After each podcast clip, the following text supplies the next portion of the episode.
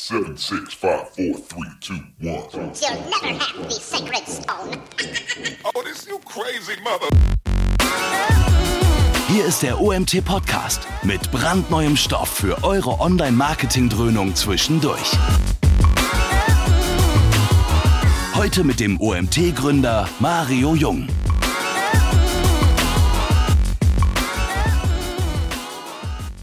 Okay, dann legen wir mal los. Weiß nicht, alles klar, er hat sich auch verabschiedet. Danke auch für deine Ehrlichkeit, Mario. Ähm, das schätze ich sehr an dir, dass du äh, den Report nicht gelesen hast und da auch äh, dazu stehen kannst. Ist nicht so schlimm.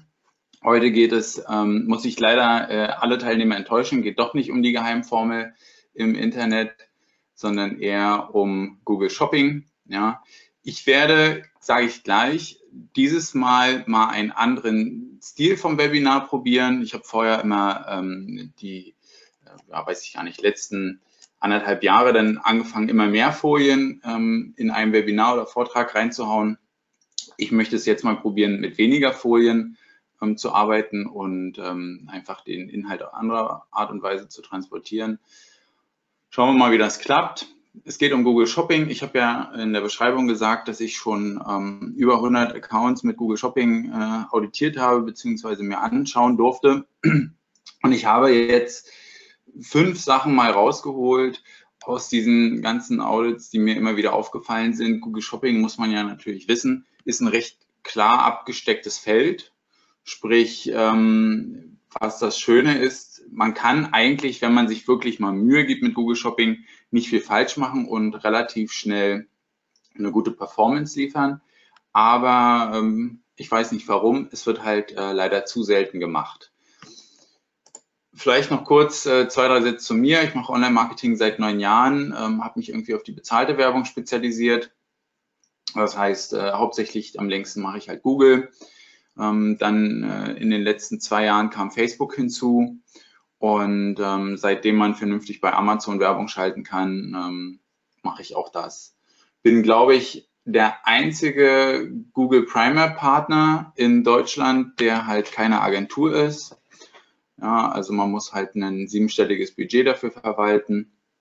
Und ähm, ja, habe für die T3N schon ein bisschen was publiziert, was ich ganz nett finde, weil ich das Magazin sehr, ähm, sehr mag. Und für OMR habe ich den aktuellen ähm, Google Shopping Report geschrieben, ähm, was ich auch cool finde, weil ähm, OMR gute Inhalte und ein schönes Festival schreibt. Da bin ich auch so ein bisschen stolz drauf. Und aktuell als kleine Vorweihnachtsüberraschung, ich schreibe an den ähm, am ersten AdWords Only Report für OMR und dann ähm, kommt noch ein dritter Report von mir, auch für OMR oder auf OMR dann publiziert. Also das bleibt spannend. Ja, also auch wenn die Hälfte, so wie Mario wahrscheinlich sagt, okay, ist nett, aber äh, AdWords ist dann doch nicht so interessant. Ich würde gleich jetzt hier an dem Punkt ähm, einsteigen wollen. In die Agenda, ja, das sind unsere fünf Punkte. Das klingt jetzt wahrscheinlich ein bisschen, aha, nicht so ähm, spannend, aber wie ich vorhin schon gesagt habe, ihr müsst halt wissen, Google Shopping hat halt relativ wenige, tja, wie soll man sagen, relativ wenige Angriffspunkte. In dem Sinne relativ wenige Sachen, die ich machen kann. Ich kann vielleicht nochmal zwei, drei Sachen sagen, die in Zukunft ähm, bei Google Shopping nächstes Jahr kommen werden. Ähm, die jetzt noch nicht offiziell sind, aber die in der Planung sind. Ähm, da könnt ihr mich gerne noch mal dran erinnern, falls ich es vergesse. Als erstes gehen wir ähm, rüber zum, tja, zum Nährboden von Google Shopping, den Datenfeed. Da sage ich euch oder gebe ich euch ein paar Dinge mit an die Hand, die ähm, ja leider, leider immer wieder und ähm, dazu muss man vielleicht auch sagen, die meisten Kunden, die zu mir kommen, ja, bin ja Freelancer, äh, keine richtige Agentur, die meisten Kunden, die zu mir kommen, sind Agenturkunden. Das heißt, wenn jetzt ja ähm, die Hälfte der Teilnehmer oder die Hälfte der Zuschauer aus einer Agentur kommen, könnt ihr sicher sein, die meisten von euren Kunden sind unzufrieden mit, mit, mit der Arbeit, die ihr macht. Ja? Ist leider so, deswegen sitzt ihr aber auch hier drin. Ähm, für die anderen, ähm, für die andere Hälfte, die vielleicht nicht in eine Agentur kommt, das selber macht oder irgendwie eine andere Konstellation ist, schaut euch diese Basics wirklich an. Es ist super easy. Es wird mich so doll freuen, ja, wenn ich nicht mehr so viele Anfragen kriege, reingucke, denke, oh Mann, was machen die denn? Wieso machen die das denn nicht ordentlich? Ja, ähm, es ist echt nicht schwer. Google Shopping ist echt gut abgesteckt. Es gibt ein paar schöne Tools, mit denen man arbeiten kann. Ähm, ja, und jetzt gehen wir einfach mal, gehen wir einfach mal in den ersten Punkt rein. In den Datenfeed. Danach gehen wir in die Struktur. Wie kann man Google Shopping aufbauen? Dann äh, gehen wir in ein paar Regeln rein. Ja, das ist für viele ein bisschen unbekannt. Dann kommen wir mal zu den Basics. Super wichtig, das sind die einfachsten und grundlegendsten Dinge bei Google Shopping. Und die werden nur bei 10% der Accounts, die ich mir anschaue, auch wirklich durchgezogen. Ja, müsst ihr euch vorstellen, von 100 Accounts, die Google Shopping nutzen, sind nur 10 Stück dabei, die diese Basics richtig machen. Ja, so. Und ähm, zum Schluss kommen wir nochmal zu den Gebotsstrategien.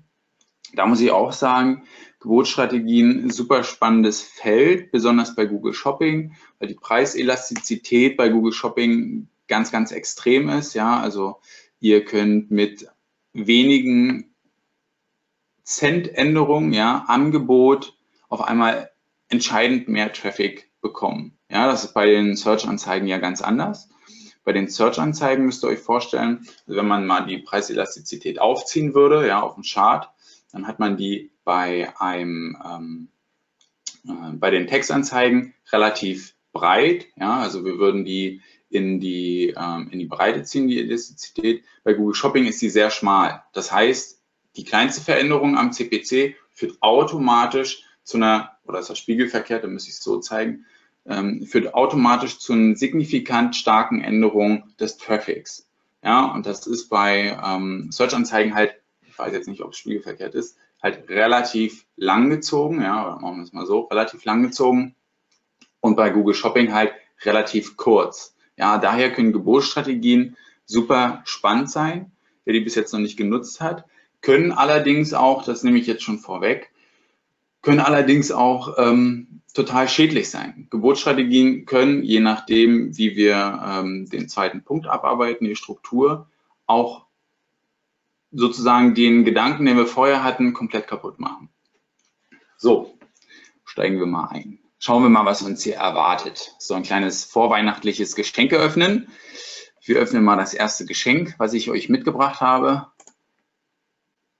So. Was ich gesehen habe, es gibt den perfekten Datenfeed nicht. Das liegt hauptsächlich an einer Konstellation, die die meisten Shops halt ähm, ja, haben. Das heißt, es hat oder es ist häufig so, dass die Anzahl der Produkte ähm, stark äh, steigt oder auch mal wieder äh, teils stark fällt und dass gewisse Produkte einfach nicht vernünftig gepflegt werden. Sprich, man kann den Feed gar nicht so nutzen, wie man ihn gerne nutzen würde. Wenn zum Beispiel die Produktbeschreibung einfach fehlt oder sehr, sehr kurz gehalten ist, dann ist das sehr schade. Ähm, das heißt aber dann im Großen und Ganzen dass ihr da nicht enttäuscht sein sollt, wenn ihr relativ viele Fehler im Feed findet. Das ähm, Problem, was man da dann halt hat, ist die Arbeit mit dem Kunden oder mit dem, mit dem ähm, Verantwortlichen ähm, der SKUs, der sich da entsprechend drum kümmern sollte. Ja? Ähm, ist aber nicht so schlimm. Wer dennoch irgendwie 100% ohne Fehler im Merchant Center hat, ähm, das ist, ähm, ja, wie soll ich sagen, Glückwunsch dazu. Ist leider sehr selten, heißt aber noch nicht, dass, da, dass wir da am Ende sind. Ja, weil ähm, die, der Datenfeed ist, wenn ihr euch, wer jetzt hier irgendwie SEO-technisch ähm, Ahnung hat oder sagt so ein bisschen SEO, habe ich verstanden, das müsst ihr euch vorstellen, ist wie der Content, den ihr auf der Seite habt. Wenn der halt schlecht ist, dann belohnt euch Google halt nicht so richtig. Ja? Ähm, dann gibt es ein paar Rankings, ein paar Klicks, aber solange der Datenfeed nicht richtig sauber ist, ja, und die Masse an Inhalt nicht vernünftig aufbereitet ist, kann man halt hinten raus in AdWords, in den Shopping-Kampagnen nicht so viel erwarten. Ja, weil Google muss sich ja irgendwo die Daten aus einem, ja, ich sag mal, aus einem äh, großen Punkt ziehen, ja, aus einem großen Loch saugen und dieses Loch, das solltet ihr vernünftig ähm, ja, befüllt haben mit euren ganzen Daten, weil dann funktioniert dieser Staubsaugereffekt sehr gut Ähm, der saugt fleißig raus und ja, ihr habt äh, hinten raus in den Kampagnen ordentliche Impressions. Ja. Was mir aufgefallen ist, und das ist auch ein, ein echt, echt geiler Tipp, dass wenige am Datenfeed nachträglich noch optimieren. Sprich, es wird viel mit dem, ähm, ja, mit dem, mit dem äh, Shopbetreiber beziehungsweise in den Produkten selbst im Shop gearbeitet, ja, aber nicht nachträglich nochmal, wenn alles steht, nachjustiert. Und wie ihr nachjustieren könnt, und das ist ähm, der, der größte Tipp, neben dem Fakt, dass ihr einfach regelmäßig ins Merchant Center gucken müsst und schauen müsst, ob die Qualität hoch ist, ob es wenig Fehler gibt. Ihr könnt mal den Keyword-Bericht eurer Google Shopping-Kampagne euch ziehen und ihr könnt euch mal anschauen, welche Keywords dort geschalten werden und welche entsprechend wenig Klicks haben, aber sehr viel Impressionen. Ja, jetzt kommen wir so zu dem Teil, wo ich gesagt habe, ich möchte mal was ausprobieren. Schreibt es euch am besten auf oder hört es nachher im OMT-Club nochmal an. Das werde ich jetzt nicht so detailliert ähm, hier als Folie bringen. Ähm, wenn die Sachen durch die Hand gehen, merkt man sich besser. Ihr zieht euch also den Keyword-Bericht, schaut euch an, welche Keywords laufen denn hier wirklich gut.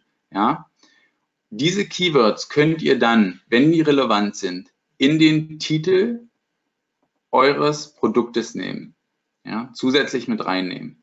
Generell ist zu empfehlen, dass ihr eine vernünftige Struktur der Titel habt. Da fängt es meist nämlich schon an. Das heißt, dass ihr Marke ähm, auf jeden Fall mit reinnehmen solltet, dass ihr den Artikelnamen mit reinnehmen solltet, dass ihr gegebenenfalls auch die Größe und die Farbe, wenn es denn die Produkt-URL zulässt. Ähm, es gibt auch viele Fälle, dort habt ihr das Problem, ihr habt einen Vaterartikel und ihr könnt über einen Dropdown dann die Größe oder die Farbe auswählen. Wenn ihr das macht, ändert sich nicht die URL, sondern es passiert nur ähm, im Layer beziehungsweise auf der Seite selbst. Nicht die URL ändert sich. Dementsprechend könnt ihr kein weiteres Produkt anlegen für den Feed. Ihr könnt dann aber auch keine Größen wirklich übernehmen. Ähm, daher auch noch die Empfehlung, nächster Tipp, schaut, dass ihr für jeden Artikel eine eigene URL habt. Ja, also sprecht, wenn ihr seht, hey, wir haben hier irgendwie nur 1000 Artikel drin, das sind aber mit Variationen müssten das eigentlich 10.000 sein. Dann sprecht bitte mit dem Programmierer und schaut, dass ihr eine Lösung findet, dass ihr für jeden Artikel eine eigene URL bekommt. Ja, das ist ganz wichtig, weil sonst geht euch da relativ viel flöten. Ja. Kommen wir nochmal zurück zu dem äh, Keyword-Bericht. Wenn ihr diese Keywords, die ihr im Keyword-Bericht aus Google Shopping zieht, wenn ihr die in den Titel nehmt, nehmt passiert Folgendes. Google fängt an, die Relevanz noch stärker für diesen Artikel zum Keyword zuzuordnen.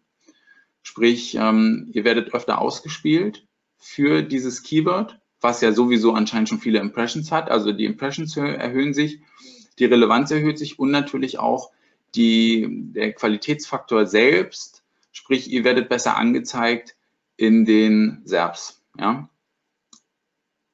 Das ist ähm, ich weiß nicht, ich glaube, bei allen 100 Konten, die ich mal so durchgeguckt hatte, ich glaube, bei zwei der Fall gewesen. Ja, dass die das wirklich aktiv gemacht haben, wo man das eindeutig nachvollziehen konnte, wo man sich den Keyword-Bericht angeguckt hatte und immer die Top-Converter oder die Top-Impression-Keywords auch entsprechend in Artikeln, Titeln wiedergefunden hat. So, jetzt nochmal ein anderes Thema, Thema Bottleneck. Häufig ist das Problem so, dass ihr, wenn ihr mit einem Kunden arbeitet oder selber, ihr selber das alles macht und ihr selber euer eigener Kunde seid, dass ihr selber auch meist euer größtes Problem seid. Ja, das heißt, wenn ich jetzt ähm, zum Kunden sage, hey, wir müssen mal jetzt hier ähm, ein paar tausend Artikel anpassen und anfassen, dann weiß ich ganz genau, dass die E-Mail wird nie beantwortet. Ja, Telefonat wird einfach aufgelegt. Das ist eigentlich die Hölle. Dafür gibt es aber Tools wie zum Beispiel Data Feed Watch. Das heißt, ihr könnt das, ihr nehmt den Feed vom Shop, spielt den in so ein Tool ein und könnt dann von dort den Feed entsprechend des Kanals, also Google Shopping, Idealo, eBay, Rakuten, whatever, billiger.de, günstiger.de, wo auch immer dieser Feed dann hingespielt werden soll, kann angepasst werden von euch. Das ist ähm, oder bringt den großen Vorteil, dass ihr gewisse Attribute ähm, überschreiben könnt ja, das ist wichtig, wenn ihr wirklich das Problem habt, dass man zum Beispiel irgendwie es nicht hinkriegt, ein Attribut hinzuzufügen. Ja, was man häufig hat, ist ja dieses ähm, Identifier Exists.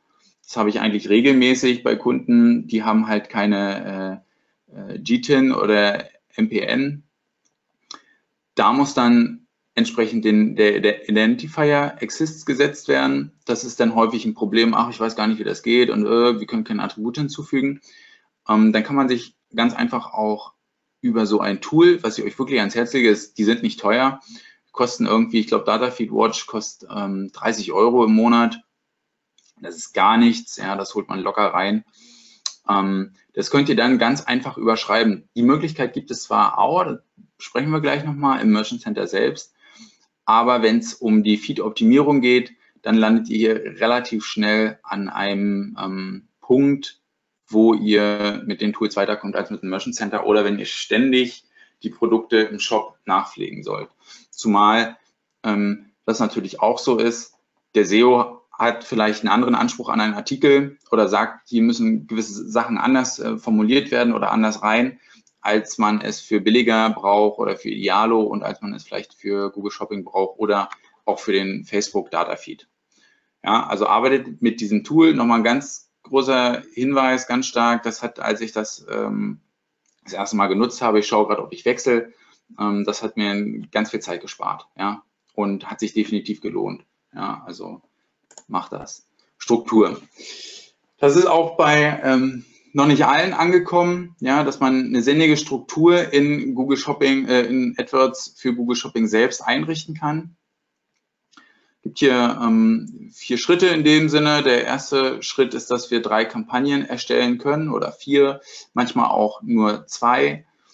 Das hängt immer ein bisschen davon ab, was man für Artikel hat. Aber gehen wir mal jetzt vom äh, dem einfachsten Beispiel aus, was sich jeder merken kann oder jeder vorstellen kann. Wenn man Zalando ist, hat man halt viele produktspezifische Artikel, ja, wo es wirklich, wo wirklich nach einem Produktnamen gesucht wird. Man hat viele Markenartikel, wo zum Beispiel Nike Schuhe gesucht wird, dann gibt es generisch, da wird halt nur nach Schuhe gesucht und bei Produkte da nochmal vielleicht Nike, ähm, was gibt's, Jordan Air Max oder sowas. Ja, das sind dann also ganz spezifische Produktsuchen.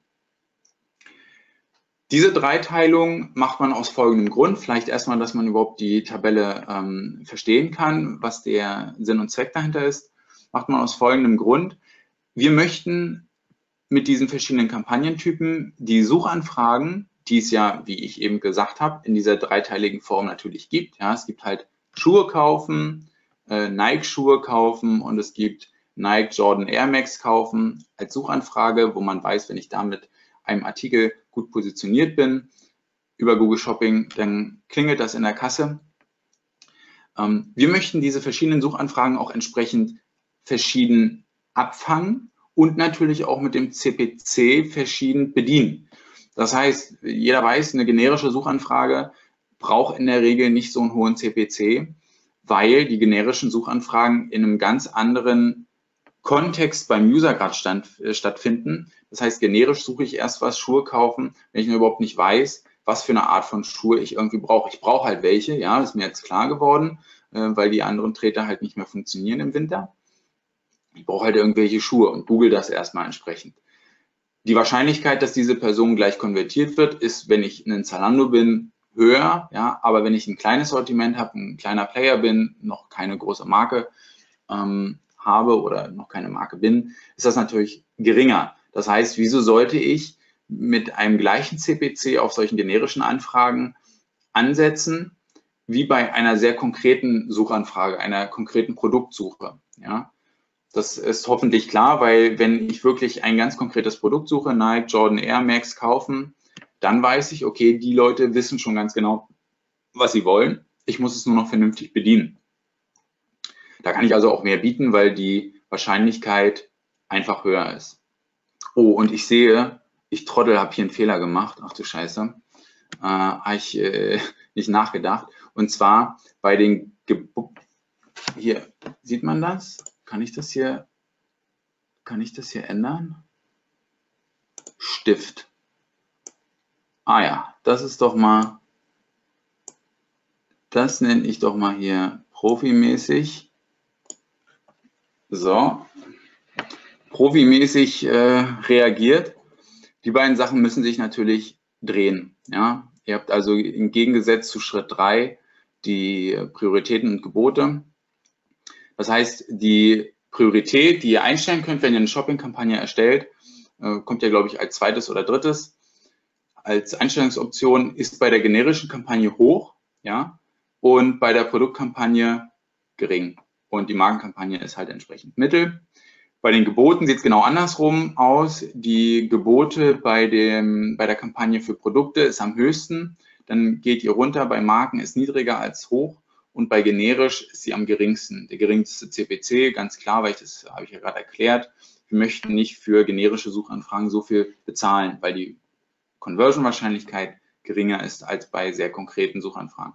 Und dann ganz zum Schluss ist noch wichtig, dass ihr ausschließende Kernbegriffe hinzufügt. Das heißt, bei generisch, weil was passiert, wenn die Suchanfrage kommt, die Suchanfrage kommt, Schuhe kaufen. So, ähm, dann muss natürlich, oder, oder sagen wir mal, ähm, Nike, Jordan, Air Max kaufen. Dann würde hier von der Priorität her immer die generische als erstes triggern, weil die, das die höchste Priorität ist. Das muss aber verhindert werden, indem man die produktspezifischen Keywords ausschließt. Das heißt, die Kampagne rückt eins nach hinten. Als nächstes würde die Markenkampagne kommen. Ja, die würde dann den Vorrang kriegen, weil sie die Priorität Mittel hat. Da hier aber auch entsprechend der produktspezifische Begriff ausgeschlossen ist, darf dann nur noch die Produktkampagne ziehen mit dem höchsten CPC. Das gleiche ist natürlich für Marken ebenso der Fall. Wenn ich jetzt Nike-Schuhe kaufen eintippe, dann kommt bei dieser Struktur als erstes von der Priorität natürlich die Kampagne generisch. Ja, ich würde also hier an einer Auktion teilnehmen, wo ich ein geringes Gebot habe, sprich was nicht so vorteilhaft ist für mich in der Regel. Das soll aber unterbunden werden, indem wir hier Markenbegriffe ausschließen in der generischen Kampagne. Zum Beispiel Nike, Puma, Adidas, ähm, whatever. Keine Ahnung, ich bin jetzt hier nicht so der Schuhfan. Ähm, die schließen wir alle aus. Dementsprechend wird dann diese Kampagne nicht getriggert. Ja, und ähm, so wird eine Suchanfrage immer einsortiert. Ja, also kann ich das hier nochmal so ein bisschen, nee, ich mache jetzt hier nicht so super viel rum. Ähm, so wird eine Suchanfrage entsprechend immer einsortiert, egal wohin sie halt zählen sollte, wird sie dann mit dem richtigen Gebot abgedeckelt. Das heißt, eure Positionierung bei Google Shopping selbst wird entsprechend ja dem Gebot entschieden. Und da ihr dann in der Regel ein höheres Gebot als die Konkurrenz habt, ja, weil diese Struktur ist in, ja, ich würde mal sagen, äh, unter 10 Prozent der ähm, Konten, die ich mir anschaue, nur gegeben. Könnt ihr also davon ausgehen, dass der Großteil eurer Konkurrenz diese Struktur nicht hat, was dann einfach dazu führt, dass ihr ähm, ja, hier einfach den, den guten Klick günstiger kaufen könnt. Ja. Dann noch ähm, die andere Möglichkeit, ähm, wenn man keine Struktur aufbauen kann, weil man zum Beispiel gar keine Produkte und Markenartikel ähm, hat, aber man irgendwie Eigenbedarf, also was heißt Eigenbedarf, sondern selbst hergestellte Artikel hat oder irgendwie ähm, ganz manuelle Artikel oder Tischdeckenzuschnitt oder sowas und da jetzt nicht wirklich eine Marke schon draus geworden ist.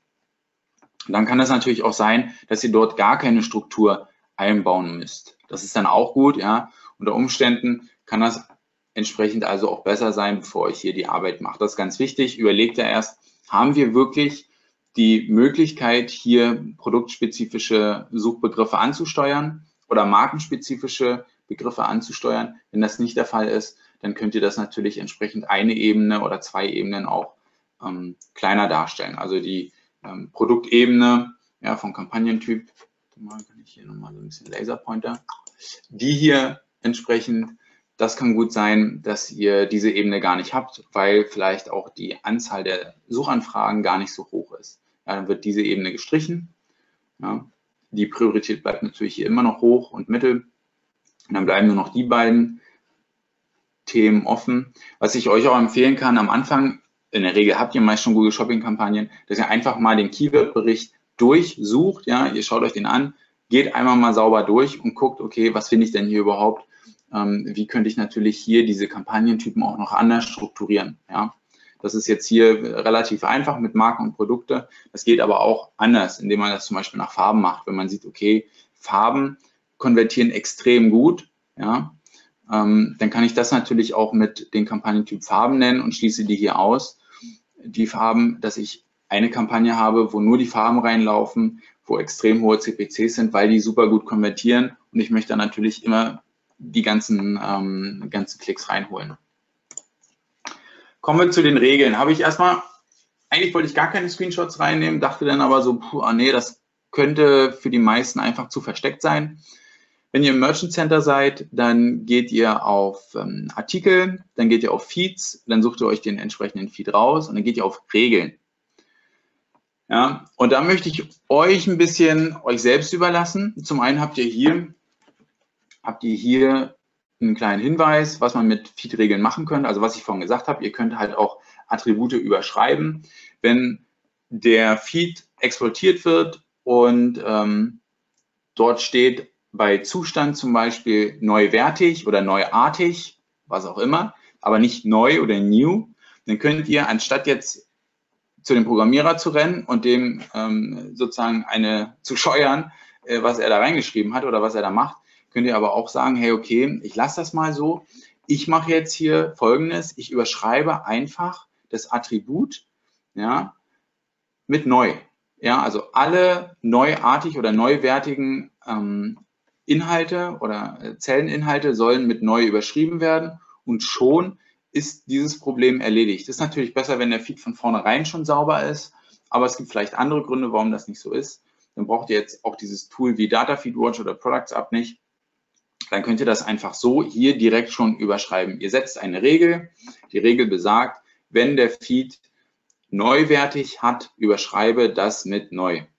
Und schon kann entsprechend der Datenfeed bereinigt und verbessert werden. So, was kann man aber damit noch machen? Das ist eher so ein bisschen basic-mäßig, das ist okay. Ähm, spannender ist folgendes, das habe ich mal, äh, dachte ich dann, okay, nimmst du doch mal einen Screenshot mit rein, weil das fürs reine Erklären ein bisschen schwierig ist und mitschreiben auch. Ähm, ist vielleicht bei der nächsten, beim nächsten Webinar mal nicht mehr so, aber was ihr hier habt, ist eine, uh, ist ein Regelwerk, was ich erstellt habe hier. Und es sieht so aus, dass es den Feed nochmal unterteilt. Und zwar die, das Custom Label 4 habe ich hier entsprechend definiert. Das ist ja das, das könnt ihr ja frei definieren, das ist ja ein, ein Custom Label. Und ich habe hier gesagt, das Custom Label 4 soll bitte wie folgt unterteilt werden. Wenn der Preis weniger als 2 entsprechend Euro hier in dem Fall ist, dann soll für Custom Label der Wert A unter 2 erstellt werden. Das A ist jetzt für mich nur, dass das vernünftig sortiert wird. Und das unter 2 ist entsprechend dafür da, dass ich weiß, okay, es ist, ähm, hier sind alle Artikel drin ja, in diesem Label, die unter 2 Euro haben. Sonst, wenn das nicht der Fall ist, soll er zwischen 2 und 5 das Kastenlabel 4 mit dem Wert B 2 bis 5 markieren. Und dann seht ihr weiter, ich habe das jetzt hier nicht alles als Screenshot mit drin, es geht dann noch weiter, geht glaube ich ähm, bis 35, weil das der äh, teuerste Artikel in dem Shop ist. Es wird hier also eine Sortierung vorgenommen, die nach dem Preis möglich ist. Und ähm, ganz klar ist natürlich auch, bei Artikeln, die hier entsprechend ähm, solche Cent-Artikel sind, muss man schauen, will ich da überhaupt so viel bieten? Will ich die vielleicht gar nicht ähm, bewerben? Was will ich damit machen? Ist da die Marge überhaupt noch vernünftig, dass ich dort ähm, Umsatz machen kann? Ja. Das heißt, ich fange an, mir hier eine Sortierung zu erstellen über die Regeln für das Custom Label 4, was ich später in der Struktur bei Google Shopping darstellen kann. Man kann ja bei Google Shopping die Artikelbäume entsprechend ausklappen und hier können wir sie halt nach dem Kastenlabel 4 ausklappen. Und was wir hier haben, ist natürlich dann, dass wir den Preis unterschiedlich definieren und dann natürlich auch die Gebote entsprechend ändern können. Das heißt, für alle Artikel unter 2 Euro bieten wir nur maximal 10 Cent. Für Artikel 2 bis 5 bieten wir maximal nur 20 Cent. Für Artikel 5 bis 10 und dann 10 äh, bis 20 und 20 bis 35 entsprechend andere Abstufungen. Ja. das ist eigentlich ein ganz geiles Ding, muss man sagen, was man im Merchant Center ohne irgendein extra Tool machen kann. Was, wenn man wirklich ganz krasse Unterschiede in der Marge hat beim Shop, super viel bringt. Ja, lohnt sich super gut, weil ich kann natürlich für sehr, also Artikel, die super, super hohe Marge haben, extrem viel mehr bieten. Ja, Artikel ab 500 Euro, da biete ich dann halt einen Euro. Ja, weil da ist irgendwie die Marge drin. Artikel ab 1000 Euro, da sage ich, ich biete hier zwei, drei Euro. Und was passieren wird, weil diese Struktur bei nur einem einzigen, ähm, einen einzigen Account drin war, was diese Struktur dann entsprechend oder diese Regeln dann entsprechend für einen Einfluss haben, ist, dass sie für hochpreisige Artikel zum Beispiel immer geschaltet werden, immer in erster Position. Ihr dominiert dann entsprechend die Google Shopping Ergebnisse. Ja, das ist ähm, ziemlich cool, muss ich sagen. Wie gesagt, ein Prozent habe ich es gesehen. Ähm, ihr müsst erstmal abschätzen für euch, ob das überhaupt brauchbar ist, ob man das überhaupt umsetzen kann oder ob eine andere Struktur besser ist. Wie gesagt, wir hatten ja hier eine andere Struktur. Wie gesagt, wenn man dort diese Struktur nicht umsetzt, kann man das natürlich auch mit den Preisen machen. Man kann die Preise hier auch noch mit reinnehmen. Ähm, da geht es dann erst richtig los, der Spaß, wenn man das ein bisschen verschachtelt. Dann kommen wir hier zu den Basics und Leute, wirklich, das sind die Basics, aber ich habe es mal aufgeschrieben, wo war das? 12 Prozent, ja, also 12 Accounts von 100 Accounts oder ähm, Shopping-Kampagnen ähm, haben sich entsprechend um solche Basics gekümmert. Ja, 12 Prozent, das ist super wenig. Es geht um ganz einfache Sachen wie Dayparting, ja, Tageszeiten, Wochentage kann man entsprechend an den Geburtsanpassungen ähm, justieren. Das heißt, wenn ihr ähm, Tage habt oder Zeiten habt, wo es einfach nicht so gut läuft für eure Artikel und da bitte beachten, was habt ihr für einen Artikel? Ist das ein Artikel, der ähm, ja, ein, ein, Schnelldreher ist, sprich ähm, geringe Kosten, ja, wird mal schnell gekauft, Spontankäufe, dann ähm, könnt ihr bei den Tageszeiten wirklich, wirklich eng arbeiten. Wenn ihr natürlich Sachen verkauft wie einen Kinderwagen für 1000 Euro, dann bitte natürlich aufpassen bei den Tageszeiten. Da ist sehr, sehr viel Recherche drin. Da bitte nicht so großzügig sein.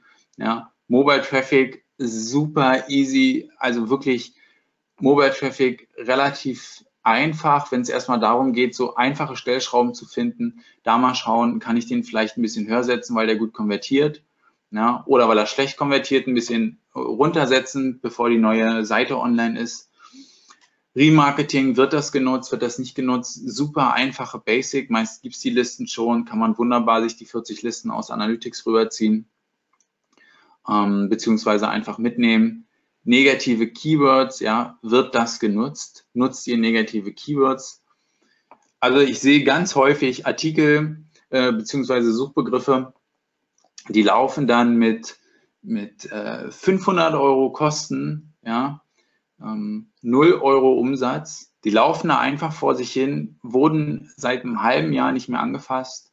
Ja, also negative Keywords super einfach, könnt ihr ganz easy peasy ausschließen.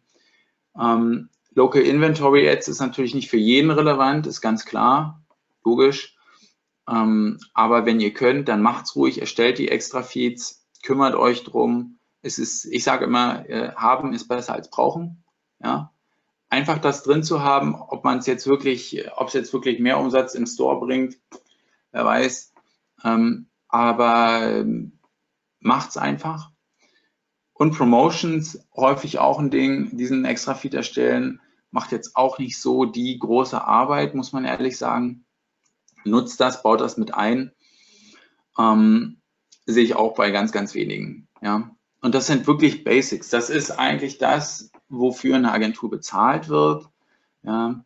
Ähm, leider viel zu selten. Eine Sache vielleicht noch bei den Tageszeiten, das hatte ich ähm, erst letzte Woche das Gespräch gehabt, auch wieder ein, ein Konto angeschaut.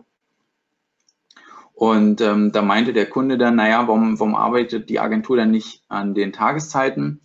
Und ähm, da war das relativ klar ersichtlich, dass bei den Produkten, dass es sehr gefährlich wäre, die Tageszeiten einfach auszustellen, weil es gab Stichtage, oder auch Stichtageszeiten, wo der Traffic sehr hoch war. Aber der Artikel oder die Artikel waren meist über 250 Euro, 300 Euro. Sprich, da war es relativ klar, dass hier einfach die Customer Journey relativ lang ist, ja, oder länger als im Durchschnitt.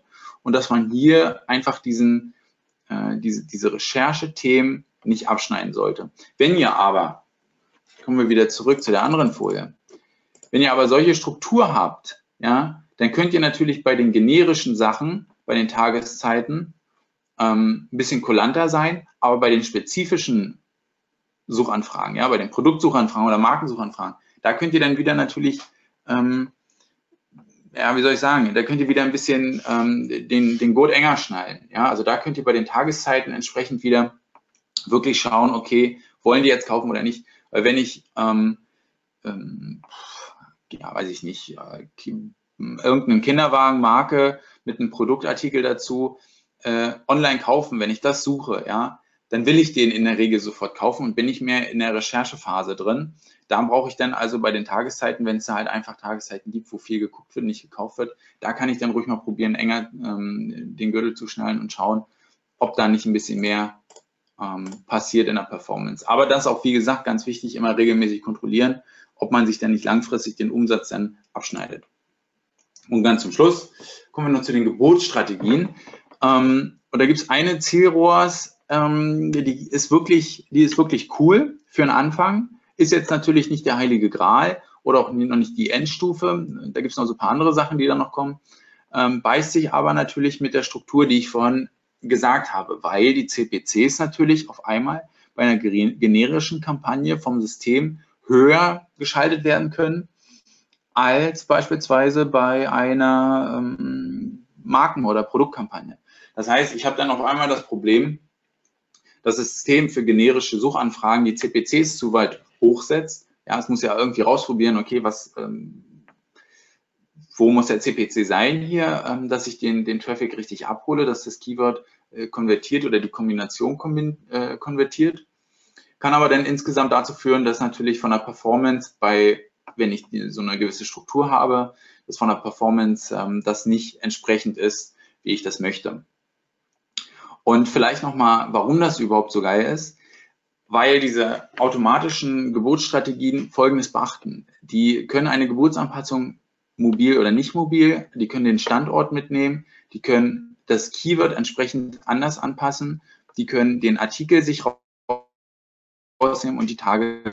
Das heißt, so eine automatische Geburtsstrategie hat viele Faktoren, auf die wir gar keinen Einfluss haben. Weil wenn wir Mobile anpassen oder einen Standort anpassen, die Geburtsanpassung, dann ist das für die ganze Kampagne, nicht für, den, für die einzelne Suchanfrage. Das ist nämlich das, was Google kann. Ja, Google kann für eine einzelne Suchanfrage mobil, nicht mobil anpassen, kann den Standort nochmal extra anpassen, das Keyword ähm, für die SKU selbst und die Tageszeit, je nachdem, können diese Gebotsanpassung oder das Gebot erstellt werden. Ja, das ist eine Sache, ähm, die kriegen wir so nicht hin. Unsere Gebote sind relativ, wenn wir sie manuell machen, relativ klar definiert auf Artikelebene oder ähm, Zusammenfassung einer Artikelgruppe. Wir können noch Anpasser vornehmen bei Mobile-Standort oder Tageszeit zum Beispiel. Aber das war's. Ja, und ähm, deswegen sind die Geburtsstrategien manchmal echt geil, was sie an Performance rausholen. Besonders bei Zielrohrs, ja, das ist eigentlich ein Traum. Wie viel können wir ausgeben oder ähm, wie hoch ist die Marge? Man hammert das dann ein ins System, der fängt an zu optimieren und dann geht man ähm, von Woche zu Woche, ähm, erhöht man irgendwie die Marge ein bisschen und das System arbeitet sich langsam mit hoch. Das kann verdammt cool sein, muss man ähm, ganz ehrlich sagen. Müsst ihr ausprobieren ist leider extrem selten der Fall, dass das mal richtig ausprobiert wird. Weil das häufigste, was ich sehe, ist, dass dort gar nichts gemacht wird. Also es wird überhaupt nicht mit irgendeiner Strategie gearbeitet. Es wird nicht auf ähm, Artikelebene Gebote angepasst. Es werden nicht, also auch das kann ja eine Geburtsstrategie sein, ja, wenn ihr manuell für einen Artikel, für einen einzelnen Artikel ähm, ein Gebot anpasst, dann ist das natürlich eine Geburtsstrategie. Ich finde, dieser ähm, Begriff ist bei AdWords ein bisschen immer sehr stark belastet mit den automatischen Geburtsstrategien von AdWords selbst. Aber das könnt ihr machen. Ja? Probiert das definitiv mal aus. Nicht immer nur den autooptimierten CPC auf Kampagnenebene und dann lässt man das, sondern überlegt, ob wir hier auch Zielrohrs einrichten können. Dann könnt ihr das natürlich nochmal die nächste, die nächste geile Sache. Ihr könnt natürlich, wenn ihr wenn ihr entsprechende ähm, Regeln nach der Marge eingerichtet habt, könnt ihr verschiedene Kampagnen zum Beispiel einrichten. Ja, also ähm, sagen wir mal, drei Kampagnen gibt es. Eine Kampagne alle Artikel mit einer kleinen Marge, Marge unter x Prozent. Andere Kampagne alle mit der Marge x bis y und dann nochmal eine Kampagne mit der Marge z. Drei Kampagnen also, ja, was die Struktur angeht. Und dann könnt ihr natürlich entsprechende Zielrohrs für diese einzelnen Kampagnen einstellen, weil ihr wisst, hey, wir haben für diese verschiedenen Kampagnen verschiedene Margen. Und das sind dann so wirklich die Highlights, die man bei Google Shopping erleben kann. Ja, die aber leider, da kommt leider zu wenig, ähm, da kommt zu wenig Personen drauf. Jetzt wisst ihr das wenigstens. Ja. Äh, nächste Audit, was ich sehen will, das ist hoffentlich perfekt wir haben es soweit geschafft. Ähm, wer irgendwie Interesse an meiner Person hat, kann ähm, carlosiebert.de aufsurfen. Der kann meinen YouTube-Kanal sich anschauen. Ja, youtube.com slash carlosiebert. Der findet mich über Xing, LinkedIn, YouTube, bei Facebook äh, wusche ich auch rum. Und wer sich noch weiter fürs Thema AdWords interessiert, der kann sich mal anmelden. Ich hoffe, ich kriege es vor Weihnachten noch online. carlosiebert.de AdWords äh, slash AdWords-E-Book. Ähm, ich will ein E-Book äh, publizieren oder es ist schon fast fertig. Es ist, muss nur noch bei, äh, es muss nur noch fertig äh, gemacht werden, was die Einleitung angeht. Äh, da sind 20 Tipps, auf die man teils gar nicht kommt, weil man darüber noch nicht nachgedacht hat. Und ähm, ja, sonst findet ihr weitere Inhalte von mir hauptsächlich auf YouTube oder bei Marios geilen Webinaren. Mario, das war dein Stichwort. Das war mein Stichwort, wollte ich gerade sagen. Ähm, ja, danke ähm, für das Lob. Ich, äh, gestern hatte ich mit Arthur Kosch genau das gleiche Thema. Er steht auch kurz davor, ein E-Book zu äh, publizieren. Für dich auch das Angebot, wenn das fertig ist. Schreib mir doch und ich kann allen, die heute hier an dem Webinar teilgenommen haben, nochmal eine Mail schicken mit der URL. Ich glaube, das ist für beide Seiten dann können sich natürlich auch jetzt schon anmelden. Es kann nicht schaden, Carlo zu folgen. Aber dann haben wir auf jeden Fall eine Erinnerung drin. Wenn du mir das geschrieben hast, dann mache ich das gerne. Das ist sehr lieb. Du kriegst auch, eine, kriegst auch für deine Agentur eine, eine Version gratis. Ach, das ist ganz lieb. Das war, gar nicht, das war gar nicht meine Intention, aber Sascha wird sich freuen. Ja. Also unser AdWords-Experte intern, der auch schon eine Frage gestellt hat, die ich aber nicht gleich als erstes vorlese, weil er war nicht der Erste. Die ersten Fragen sind da. So. Ähm, Frage zum Datenfeed. Hast du Erfahrung mit konfigurierbaren Produkten aus Magento im Datafeed? Bekommen wir da ständig das Problem mit fehlendem Artikel GTIN, ich bin kein AdWords-Experte, wahrscheinlich spricht man das anders aus, lässt sich das Problem zum Beispiel via Data Feedwatch beheben? Also wenn ich das Problem richtig verstanden habe, denke ich, ähm, wird, weil das ja konfigurierbare sind, wird das auch nicht die Lösung sein. Ähm, ich hatte letztens mich mit jemand unterhalten, wer war das? Ah, es war, glaube ich, auch so ein YouTube, äh, mit diesem Christoph Bursig oder sowas, der hatte mir eine ähnliche Frage gestellt. Ähm, da ging es ähm, auch darum, was man macht mit konfigurierbaren Artikeln. Ähm, generell, wie gesagt, ich weiß nicht, ob, ob, die Frage, ob ich die jetzt 100% richtig verstanden habe, aber bei konfigurierbaren Artikeln hat man ganz häufig Probleme. Mit Magento ähm, weiß ich nicht, also ich bin nicht der Programmierer, ja, also ich gebe viele Sachen einfach immer ab oder äh, bearbeite sie dann mit meinen Tools. Ähm, was man dort machen kann, um erstmal zu schauen, ob es generell funktioniert, ist, dass man einfach vorkonfigurierte Artikel nimmt, je nachdem, was man an Variationen hat. Also wenn man natürlich in, Millionen, äh, in einer Millionen-Variation äh, hängt, ja, dann würde ich es natürlich nicht machen. Aber sonst kann man schon die Top-Seller, die sich halt häufig verkaufen, als ähm, einzelstehendes Produkt vorkonfigurieren und die dann hoch in den ähm, äh, in das Center laden. Mhm, okay. Aber ähm, vielleicht, vielleicht so, wenn, wenn die Frage jetzt, äh, wenn das jetzt hier irgendwie äh, noch nicht befriedigend war, äh, bevor wir das jetzt hier auskäsen, einfach im Nachgang irgendwie nochmal anschreiben. Ähm, ausführlich formulieren die Frage und dann beantworte ich das auch nochmal. Einfach mal schauen auf Facebook, also auf unserer Facebook-Seite habe ich heute Morgen einen Beitrag den Carlo verlinkt. Also wenn ihr Kontaktmöglichkeiten sucht, findet ihr die dort. Oder du hast ja hier ganz groß auf dem Screen gerade, oder? Ja, carlosiebert.de. So. Ich habe da gerade meine Fragenfenster davor, deswegen habe ich das nicht gesehen.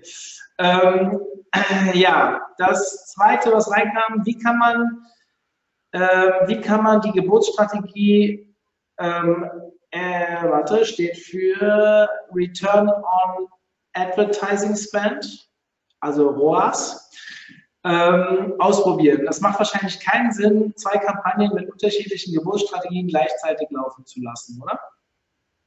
Ähm, wie man die ausprobieren kann, ja, also ähm, was man zum Beispiel machen kann, ist, man kann sich ähm, einige separate Artikel nehmen oder sowas und die in eine extra Kampagne überführen und die dann mit dem Ziel ROAS laufen lassen, in der alten Kampagne dann pausieren und äh, dann schauen, ob sich da was, äh, ob sich da was bewegt.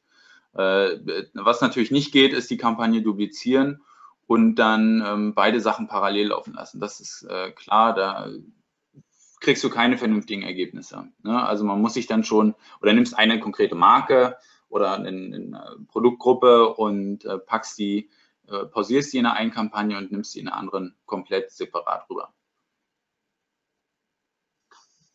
Gut, dann soll ich dir über den Chat äh, sehr liebe Grüße von dem SEMrush-Team ausrichten. SEMrush ist unser Hauptsponsor für diese Konferenz, das muss ich vielleicht mal erwähnen. Sponsoren muss man immer den Bauch streicheln. Äh, liebe Grüße vom ganzen Team. Und ja, Carlo hat schon öfters mit dem Team zusammengearbeitet, das weiß ich, deswegen musste ich das mal erwähnen. Normalerweise lese ich sowas nicht explizit vor. Die ganzen Danke und super Vortrag, Postings und so, die spare ich mir an der Stelle. Ähm, würdest du zu, zum Beginn einer Shopping-Kampagne die Strategie Klicks maximieren einsetzen? Nein. Okay, äh, das ist eine präzise Antwort. Ähm, ja, mein Appell an euch da draußen, wenn ihr noch weitere Fragen habt, ich habe hier noch eine stehen, danach würde es zu Ende gehen und ihr habt die einmalige Chance, hier Carlo direkt zu befragen. Also ähm, schießt los, wenn ihr noch Fragen habt. Ich lese, ah, ich sehe gerade, das ist die erste Frage mit dem Magento-Thema nochmal, die zu früh abgeschickt wurde. Hier kommt noch ein kleiner Zusatz. Zusatz. Ähm, Im Merchant Center lässt sich der automatische Abruf des Datenfeed vom Server nur einmal täglich einstellen. Besteht hier die Möglichkeit, das mehrmals täglich zu automatisieren? Äh, ja, klar, eigentlich schon. Und ähm, was du noch machen kannst, ähm, wenn äh, wenn das Probleme ähm, gibt. Du kannst mit strukturierten Daten arbeiten. Vielleicht das noch als kleine Info am Rande. Es wird auch in Zukunft äh, oder Google arbeitet an einer Lösung, dass du theoretisch gar kein Feed mehr brauchst. Ähm, wenn du ähm, mit strukturierten Daten arbeitest, das ist ja häufig was, was als Fehler im Merchant Center angezeigt wird, dann zieht sich Google auch die wichtigsten relevanten Informationen, was ja wahrscheinlich bei dir der Preis sein wird.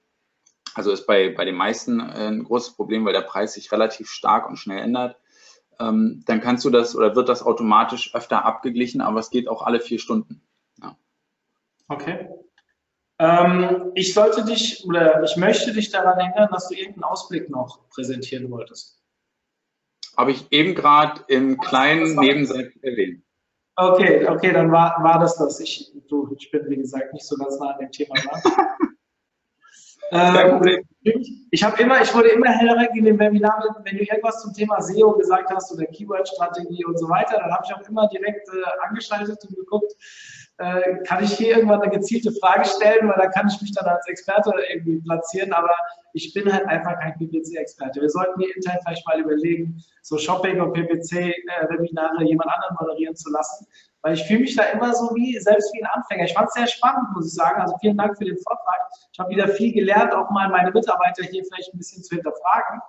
Ähm, kann ja auch Sinn eines Webinars sein. Und ich sage immer, jeder, der jetzt hier dabei ist, vielleicht auch nicht sich selbst immer nur verbessern wollen, sondern auch mal überlegen, oder das ist auch so eins meiner Hauptmotti in meinen äh, Seminaren, also ich mache meistens dann SEO-Seminare, die, wo ich sage, hey, ihr müsst es danach nicht perfekt können, sondern ihr müsst eure Agentur hinterfragen können. Und wie du ja selbst gesagt hast, ganz viele Agenturen machen es immer noch nicht richtig. Und ich glaube, dass es extrem wichtig ist für den Kunden. Ja, aus Zeitgründen muss man oft auf eine Agentur zurückgreifen, aber wie kriege ich die Agentur effizienter? Wie kriege ich die hinterfragt? Und das funktioniert halt nur, wenn ich auch selbst ein bisschen weiß, wie es funktioniert. Und dementsprechend sind solche Webinare oder Seminare natürlich auch Gold wert. Ähm, und deswegen lasse ich mir das auch gern, ungern neben mir intern selbst als Moderator aufzutreten. Carlo, es ist keine weitere Frage reingekommen. Ich möchte noch einen kleinen Hinweis an die Leser, äh, an die Zuhörer rausgeben. Wir haben als nächstes um 11 Uhr das Thema AMP, Vor- und Nachteile von AMP. Wir hatten einen ähnlichen ähnliches Semi äh, Webinar schon mal vor eineinhalb Jahren. Jetzt natürlich ist viel passiert in der Zwischenzeit.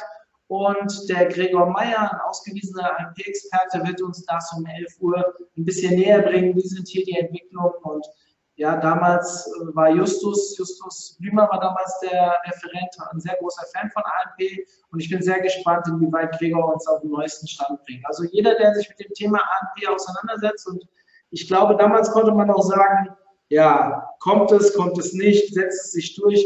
Also ich glaube, mittlerweile müssen wir uns einfach damit anfreunden, uns mit AMP auseinanderzusetzen, zumindest wir SEOs. Ich weiß nicht, wie ist das für euch? Ist AMP für euch ein Thema, PPC-Marketing?